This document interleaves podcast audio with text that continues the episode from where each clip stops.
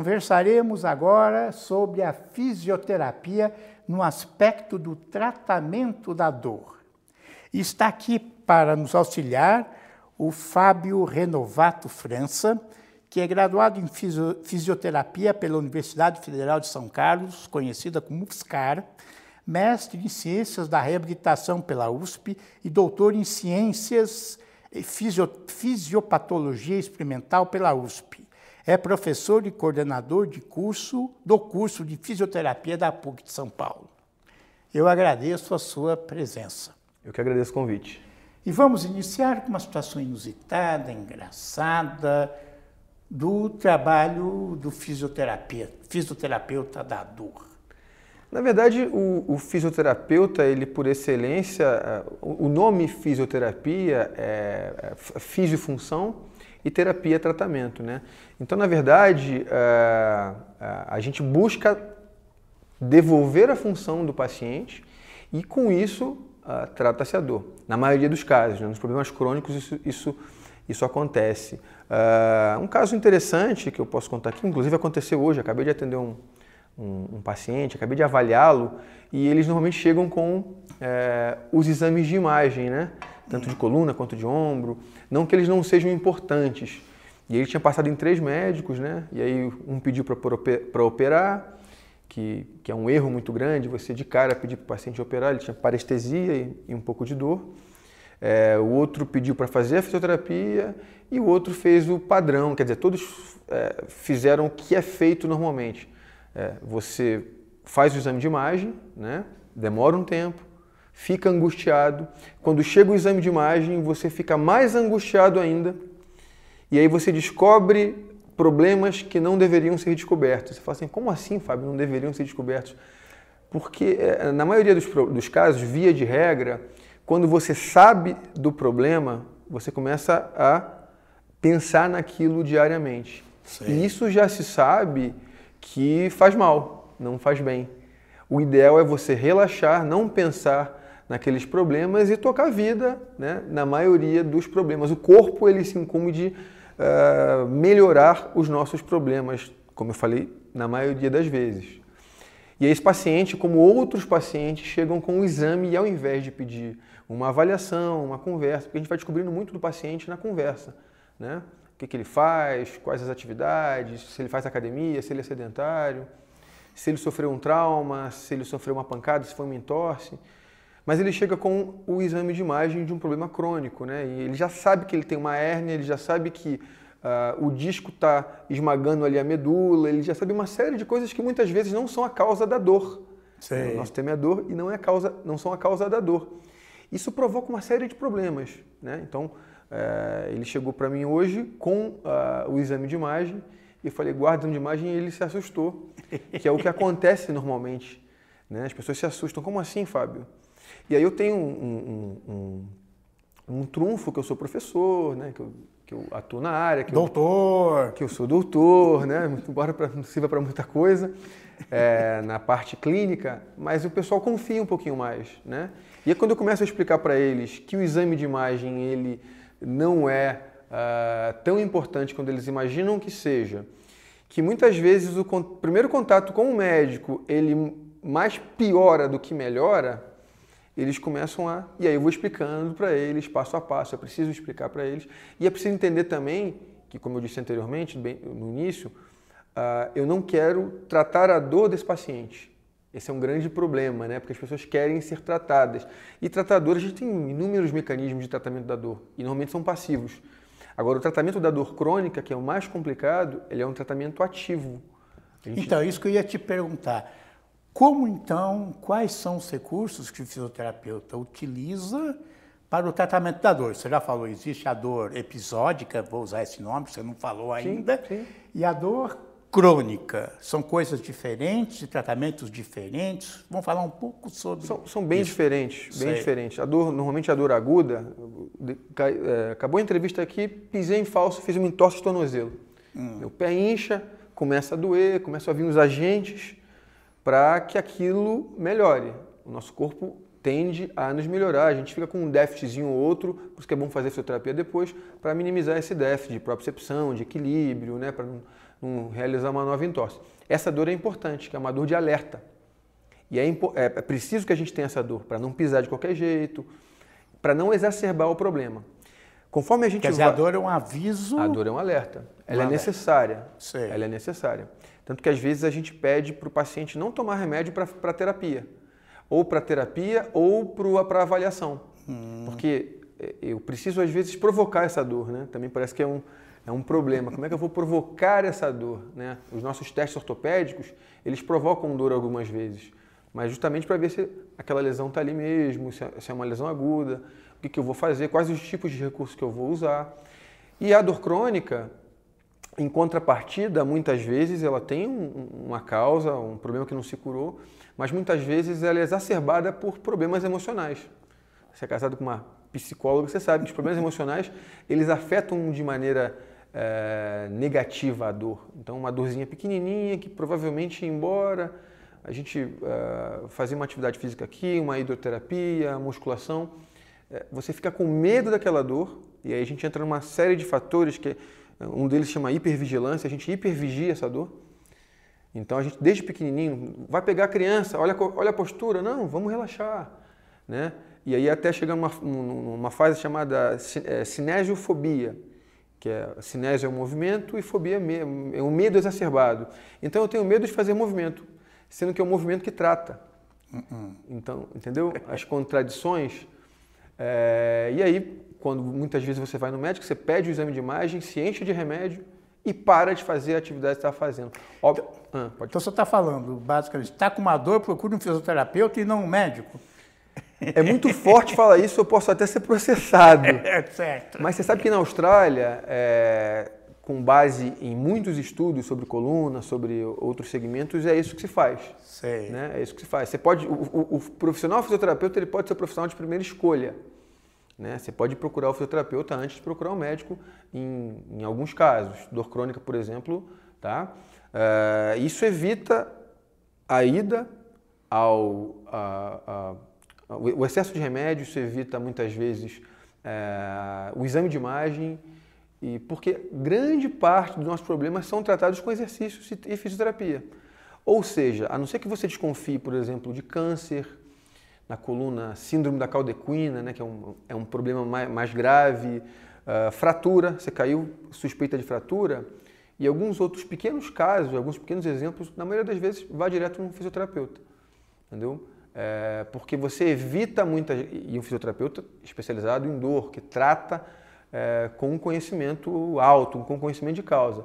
Você ir no fisioterapeuta também é para ele cometer os mesmos alarmes que a gente tem durante com, os médicos, com os nossos parentes, com, uh, no dia a dia, também não vale muito a pena. Então, se você for num fisioterapeuta que dê valor ao exercício, né, que tenha como meta principal o exercício, aí sim eu sugiro que na maioria dos problemas procure um fisioterapeuta assim, que a chance de melhora é muito maior.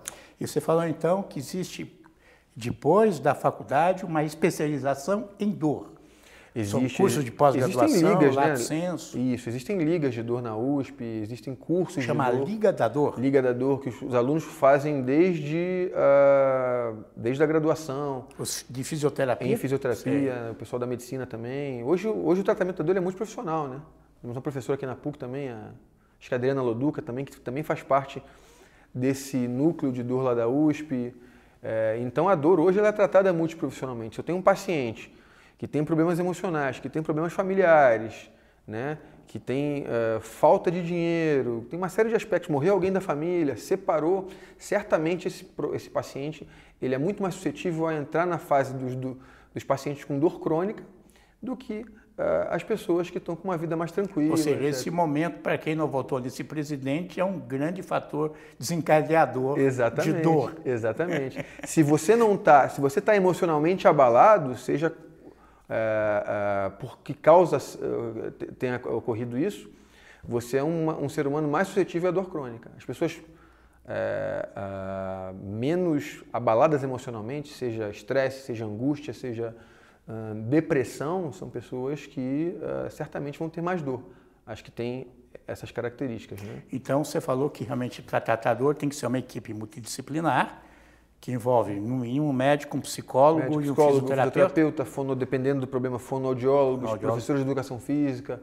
Enfim, você começa com diagnóstico até passando por tratamentos mais passivos. A gente pode falar do- dos equipamentos que me perguntou, mas eu, Sim. eu enrolei, depois eu, eu volto. Imagina. É, até chegar, muito, por exemplo, acabei de indicar um paciente para o Pilates ou para a musculação. Né? Então, normalmente eu faço isso. É um paciente que chega, muitas vezes, se ele for um, um atleta, ele provavelmente ele, ele, ele- a gente vai fazer todos os protocolos para que ele volte para a atividade física dele, né? até chegar no gesto esportivo, preparação para o retorno ao esporte, etc. Se é um paciente sedentário, eu faço o tratamento ah, necessário, a gente faz o tratamento necessário, e a ideia é fazer com que ele pratique alguma atividade. Ah, mas eu não gosto de musculação, que é uma das, um dos melhores tratamentos hoje né, no mundo para o envelhecimento, para as dores crônicas. Não gosto, vamos para vamos a piscina, vamos para o pilates, vamos caminhar. Alguma coisa você vai fazer. Eu faço isso com a minha mãe, por exemplo. Minha mãe tem algumas dores, eu falo, mãe, vai fazer atividade física. De fato, quando ela faz atividade física, as dores vão embora. Por quê? Porque ela já não tem mais a crença de que o movimento vai causar dor e ela tem a certeza de que o exercício vai tratar a dor dela. Entendeu? Então, sob, sob esse aspecto, a, a, a, a multiprofissionalidade era muito importante e também ah, é importante que todos os profissionais de saúde tenham em mente que o foco é o exercício. E quando você manda alguém para uma academia fazer musculação, você manda um, um laudo dizendo o que pode, o Isso. que não Normalmente, pode. eu, por exemplo, um paciente que tem uma lesão de manguito rotador, né, que tem uma síndrome do impacto. Né? Então, síndrome do impacto é uma impactação aqui nessas estruturas da, da escápula. Ah, O ombro só. por excesso de... Por excesso de movimento, por envelhecimento, diminuição do espaço, por má movimentação, uma biomecânica modificada, por problemas na escápula, por problemas de postura. Tem uma série de fatores que Sei. causam eh, movimentos excessivos, atletas, jogadores de vôlei que abduzem muito o ombro acima de 90 graus. É, e aí tem planos, por exemplo, que você agride menos o seu ombro. Então, eu não entro no, no- no trabalho do professor de educação física, mas eu peço para que eles evitem alguns exercícios. Sei. Entendeu? Por exemplo, quem tem hernia de disco com dor ah, aguda, eu peço para que ele não salte no mesmo lugar. Mas muitos pacientes podem correr. Saiu um trabalho agora mostrando que a corrida, é, não na esteira, mas a corrida na rua, Sei. mesmo em terrenos irregulares, ela melhora a qualidade do, do disco intervertebral. Ao contrário do que se pensava, né? A gente Que achava... fica o impacto... Esse impacto, ao invés de causar, ah, de prejudicar, melhora a qualidade do disco, porque você nutre mais. E o disco, ele, ele se alimenta por nutrição de movimento, não tem muito sangue ali, né? Então, ao contrário do que se pensava, a gente pedia para o paciente que fazia corrida e sentia dor parar. Hoje não. Hoje é muito mais relativo. Eu prefiro que ele corra na rua do que ele fique sentado no escritório. Entendeu? Sobre os E também corra na rua, porque sentar no escritório, você nem recebe se ele não sentar no escritório. Isso, precisa, trabalhar, precisa ganhar dinheiro, né? Claro. Mas ele ah, mescle, né? Ele, ele mescle, mas sempre voltado para a atividade física, sempre voltado para melhora eh, dos aspectos emocionais. É, essa é a ideia. E quando a pessoa está na crise de uma hérnia, né? Quer dizer, aquele, né? Eu já tive, então posso testemunhar, eu não conseguia andar, Sim. né? É, a fisioterapia tem Mecanismos para. Mecanismo sim, para- Sim. Sim, é, tirar o paciente da crise é, aí uma fisioterapia que você falou passiva, é, um uma- tratamento. uma pa- é isso. Normalmente, na crise, o tratamento é passivo. Sei. Então, você vê que as diferenças. né? Na crise, eu tenho o quê? Processo inflamatório. Processo inflamatório, inflamação aguda. Então, os agentes algogênicos estão ali para doer mesmo, de fato, você não se mexer. Entendeu? Ainda mais quando você tem uma, a sua perna paralisa, você tem diminuição de sensibilidade. Algo está acontecendo para você não mexer. Sim. E aí o fisioterapeuta ele vai fazer o quê? Aí você passando para o médico e o fisioterapeuta no, no tratamento agudo, eles vão aliviar os sintomas, tá? Pode ser que dali não volte mais. A gente tem muitas pessoas que tiveram crise e nunca mais tiveram nada, né? Então tem que tomar cuidado com isso também. Tive uma crise, vamos tratar, vamos melhorar, volta para a sua atividade, tudo bem? Tá legal? Esquece e vamos embora. O problema é que a gente começa a ficar pensando naquilo por muito tempo. E a crise a gente tem várias técnicas para tirar. Tem agentes elétricos, São choquinhos são chamados. choques, né, que são, são, são muito bons para isso. Eu uso muito pouco na minha clínica os choques. Sei. É, tem os tratamentos, a quiropraxia, os tratamentos de mobilização intraarticular, que você movimenta a coluna, a liberação neural também. Em casos agudos é muito difícil a gente mexer no nervo, porque é, a chance de piorar é maior. Tem uns, um, alguns tratamentos muito interessantes também, com agulhas, não, não são as acupuntura, não é acupuntura. É um tratamento novo que chegou no Brasil agora, há pouco tempo, tem 10 anos no máximo, chama agulhamento a seco. Que inclusive nosso aluno aqui da PUC ele, ele aprende na graduação.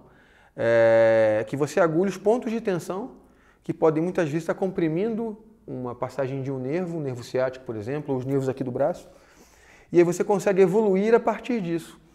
É, paciente que está na crise. Mas são outros pontos, nada a ver com a acupuntura aí. Nada a ver com a acupuntura. É com a agulha é a mesma, mas a acupuntura tem muito mais a ver com energia, com meridianos. Com tá? pontos específicos. Com, com, pontos específicos. Aí não, aí são os pontos gatilhos, normalmente os pontos específicos é, da dor do segmento dolorido, do segmento acometido.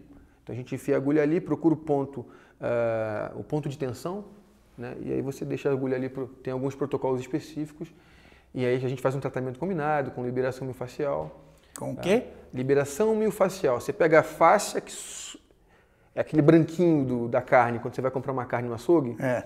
É, não tem um branquinho ali? Tem em cima, tem. Aqui em cima. Aquilo uma é fácil. película. Uma película. Uma, uma película que reveste o músculo, que reveste Sei. o epineuro. E a gente normalmente é, tenta afastar, porque ela está em tensão também, né? Hum. Então são tratamentos combinados. A gente trata os, os, as fibras profundas com, com agulha ou superficiais. Né? A gente tem que saber também a diferença de tratar músculos posturais de músculos de movimento. Né? E na fase aguda é, é, é basicamente isso, são tratamentos passivos. Eletroterapia, remédio, agulhamento, massagem, liberação miofascial. É bem diferente da abordagem de um paciente mais crônico. E no passivo, quer dizer, você usa, você já falou, vamos, o, o como é que você falou? De elétrico? É, é, é, eletroterapia. Eletroterapia. Que outros recursos ele usa? A manipulação? A manipulação, que a manipulação na fisioterapia é o CREC, né? que são tratamentos articulares. Sei. Muitas vezes na fase aguda não dá para fazer. Hum. Né? Não sei se você já foi num quiropata, né? um cara que pega o seu pescoço, pum, pum. Aí você fica com medo num primeiro momento. Tem que fazer alguns testes né? para não não machucar demais ou para até evitar casos de morte. Mas um bom terapeuta que, consegue, que consiga manipular, que consiga fazer os. Ele tem uma ferramenta muito grande na mão. Eu falo isso para os meus alunos, né? Que eles já conseguem, hoje no segundo ano, já conseguem manipular ah, as vértebras, as articulações, já conseguem mobilizar. E isso é um baita avanço em termos de terapia, né? Mas depois de tudo isso, você dá uma olhada no, no exame de imagem ou não é necessário? Eu dou a olhada no exame de imagem muito mais para satisfazer o paciente do que de fato necessidade. Sei. Entendeu? Há muito pouca necessidade. É óbvio que eu olho, entendeu? Tá. Por exemplo, se eu desconfio de uma fratura, o exame de imagem é extremamente necessário. Raio-x, muitas vezes a ressonância, a tomografia, mas em dores crônicas, né, em que o paciente já passou e descartou câncer, descartou. Quer dizer, dor crônica, o cara já, já tem o um diagnóstico. Já tem. Eu, por exemplo, tenho hérnia, tive uma crise, né?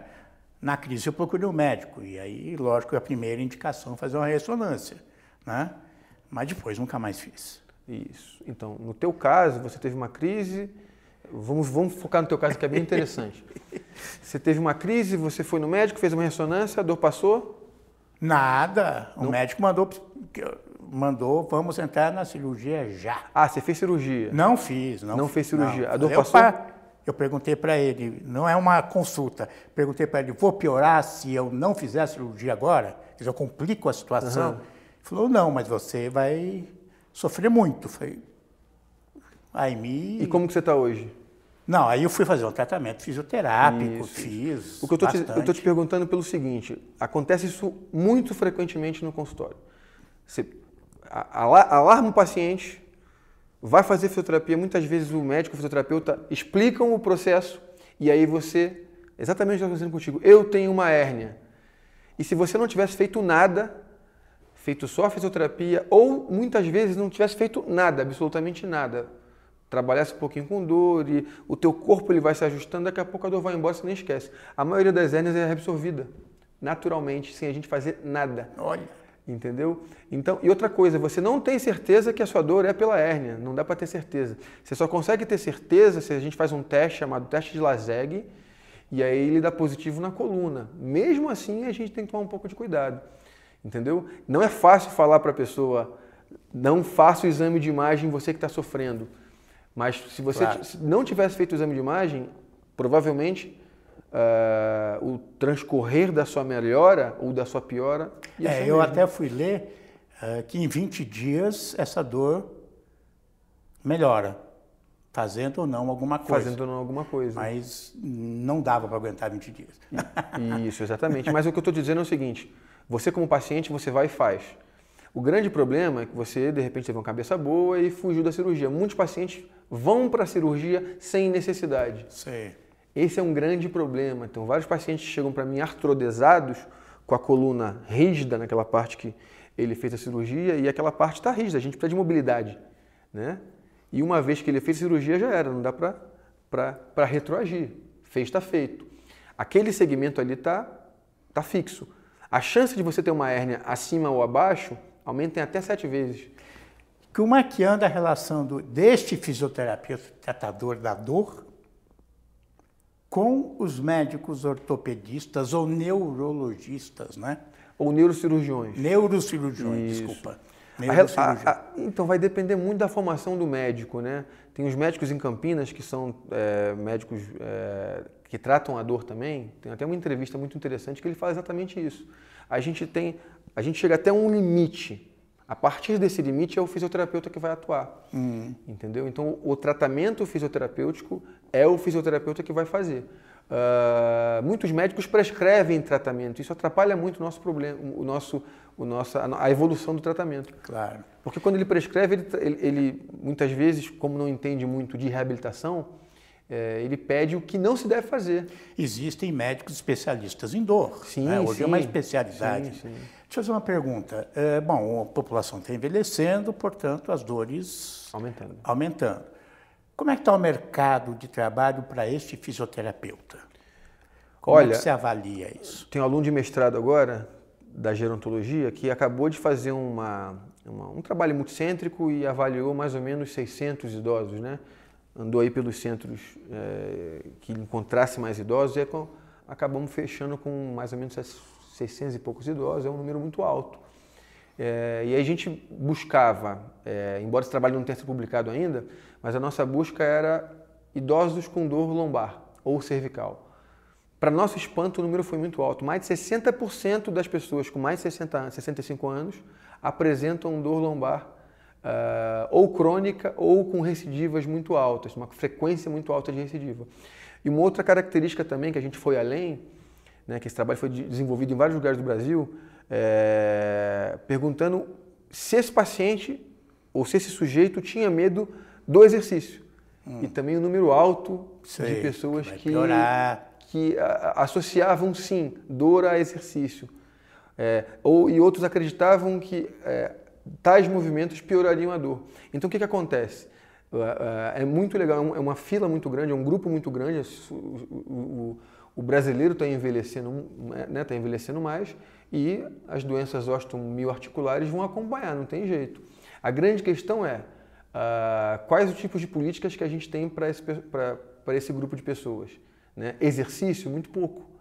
Né? E aí a gente sabe que, uh, para meu espanto, como eu disse, houve um número muito alto de pacientes, e a gente focou só na dor lombar. Tá? Obviamente tem joelho, tem as artroses de joelhos, tem as coxoartroses, tem as doenças incapacitantes, né?